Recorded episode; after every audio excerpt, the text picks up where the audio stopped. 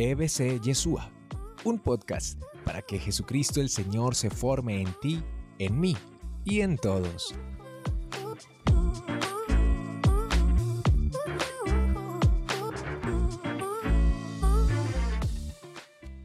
Estamos compartiendo sobre el perdón.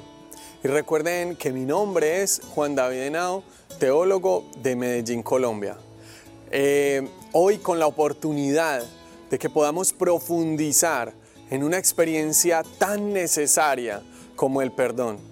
Eh, Mahatma Gandhi decía que los débiles son incapaces de perdonar, que el perdón es un acto solo de valientes. Y yo quiero invitarlo a que acompañado, iluminado por la palabra de Dios, hoy abra su corazón a perdonar. No porque simplemente em, tiene un problema con alguien, eh, se va a dañar usted su vida. No deje enfermar su alma, no deje enfermar su cuerpo. Ábrase a la posibilidad de un cielo nuevo y una tierra nueva. El cielo nuevo y la tierra nueva que nos regala el perdón. Y para aprender a perdonar, lo primero es perdonarnos a nosotros mismos.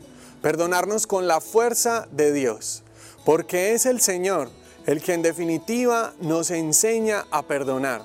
Hay una frase muy linda de un monje benedictino, Hansel Grum, que dice, si aceptas perdonarte a ti mismo, perdonarás a los demás. Y es por eso que debemos pedir la gracia de Dios la luz de Dios, para perdonarnos a nosotros mismos por la fuerza del Espíritu Santo, por la presencia de Dios en nuestras vidas y abrirnos al perdón a los demás. ¿Cuánto nos cuesta perdonar a esa persona que nos ofendió? Por ahí dice la canción, si fueras mi enemigo no podrías hacerme tanto daño, ¿cierto? Porque hay veces que las personas que más daño nos han hecho son de las personas que más esperamos cosas buenas, de las personas que más esperamos amor y nos desilusionamos al encontrar que no nos dieron ese amor que necesitábamos. Quizás en este momento estás guardando un rencor en tu corazón justamente a un familiar, a tu papá porque los abandonó, a tu mamá por la manera dura en que los trata, a un hijo porque esperabas más compañía y más respuesta de parte de él. O, quizás estás anidando un rencor en tu corazón hacia tu esposo, hacia tu esposa, hacia tu exnovio, tu exnovia, no sé, Dios sabe. Pero lo que sí quiero compartir hoy contigo para que podamos vivir esta experiencia de sanación por la fuerza del perdón es lo que nos dice Jesús. Y Jesús, en la palabra de Dios, en el Evangelio según San Mateo, capítulo 18, versículos 15 y siguientes, nos habla de las claves para poder llegar a ese perdón. La corrección fraterna la llamarán algunos, o las herramientas, las claves para vivir en fraternidad. ¿Y qué nos dice el texto?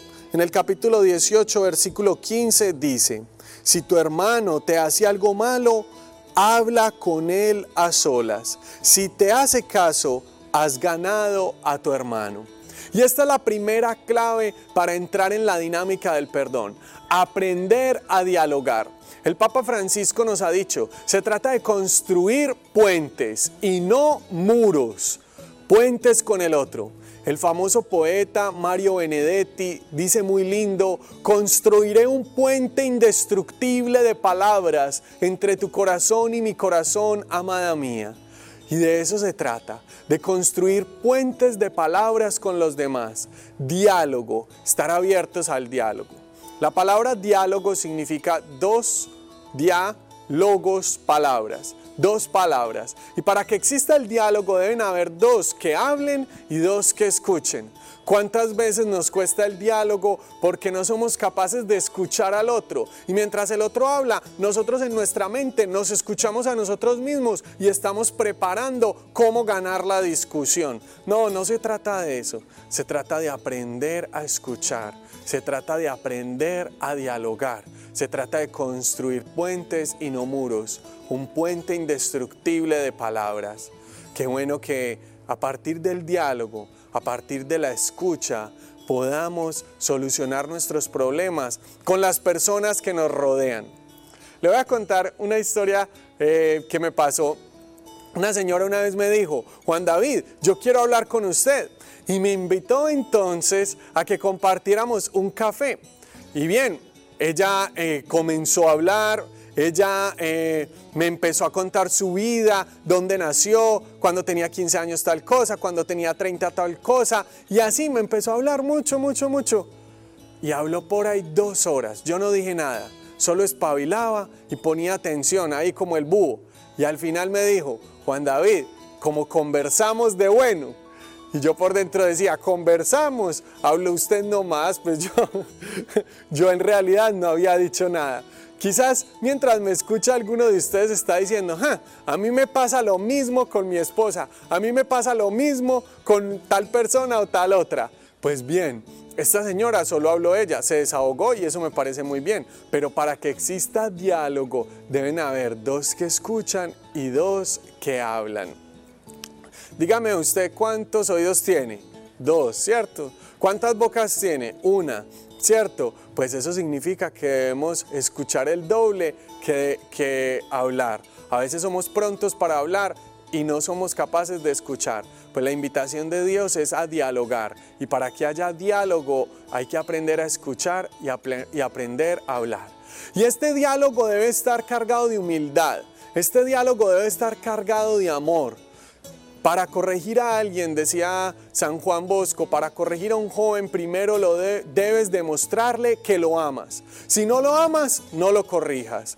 Pues bien, para corregir nosotros también a las personas que nos rodean, primero les debemos demostrar que los amamos, que esas palabras que les estamos entregando es por su bien y que en realidad nos preocupa el bienestar de ellos. Y cuando empieza a haber diálogo, cuando empiezan a existir puentes, cuando hay un diálogo humilde, cuando hay un diálogo de corazón a corazón, en donde no nos lastimemos, en donde no haya orgullo, empieza a existir sanación y nos empezamos a acercar a la reconciliación y al perdón. ¿Cuántas veces intentamos hablar y terminamos peleando? Por eso no se trata de dialogar, sino de dialogar, ¿cierto? Por eso no se trata de ir a pelear y simplemente desahogarme desde mi rabia y desde mi ira y señalarle al otro todas las críticas. No, no se trata de eso. Entreguémosle todo ese mal sentimiento a Dios en oración. Y es ese justamente el segundo punto que nos trae la palabra de Dios. En el mismo capítulo 18, unos versículos más adelante, en el capítulo 19, perdón, en el versículo 19 del capítulo 18 nos dice, os aseguro además que si dos o más de vosotros se ponen de acuerdo en la tierra para pedir algo a Dios en oración, mi Padre que está en el cielo se los concederá. Porque donde dos o más están reunidos en mi nombre, allí estoy yo en medio de ellos, nos dice el Señor que cuando estamos unidos en oración, Dios nos escucha, que para dialogar primero hay que orar, que para reconciliarnos necesitamos de la ayuda divina, de la oración. Y es en la oración donde descargamos todos esos malos sentimientos, donde descargamos todas esas tristezas y todas esas aflicciones, todas esas inconformidades, todas esas palabras de rabia, de ira. Y cuando ya nos hemos descargado en la oración, estamos preparados para dialogar. Un teólogo italiano, el padre Silvano Fausti, dice que la oración es cambiar la ausencia por la presencia, el vacío, el dolor por la presencia de Dios en nuestros corazones, porque el vacío del corazón del hombre tiene el tamaño de Dios. Escucha esto. Y si te quieres quedar con una sola frase de lo que estoy compartiendo en este programa, quédate con esta frase. El vacío del corazón del hombre tiene el tamaño de Dios. Solo Dios puede llenar los vacíos de tu corazón. Uno intenta llenar los vacíos con cosas materiales, con fama, con reconocimiento, con placer, con poder, con relaciones, con mil cosas. Pero te cuento algo, tu vacío, el vacío de tu corazón, tiene el tamaño de Dios y solo Dios encaja ahí, solo Dios llena ese vacío, porque ese vacío es infinito y no puede llenarlo ni todo el dinero, ni todo el placer, ni todos los bienes, ni todos los viajes, nada de eso puede llenar ese infinito. Un infinito solo lo llena otro infinito.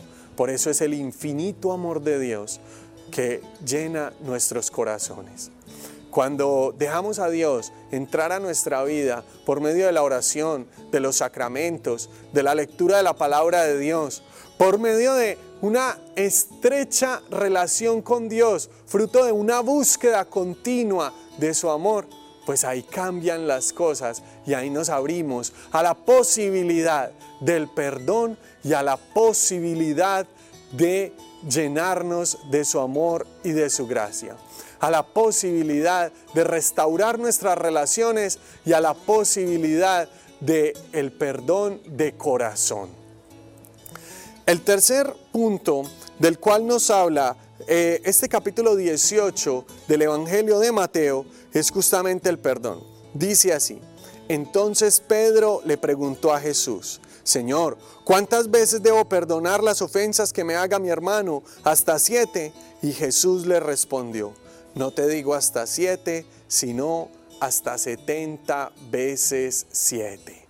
Y es allí donde llega eh, la conclusión de este tema, la conclusión de este programa. Diálogo, oración y perdón. Termina pues el texto bíblico hablándonos del perdón, que no debe ser hasta siete veces, que ya significa el siete plenitud, sino hasta setenta veces siete, sino siempre. ¿Cuántas veces debo perdonar las ofensas de mi hermano? Hasta setenta veces siete. Y esto será imposible para nosotros, así es. Pero lo que es imposible para el hombre es posible para Dios.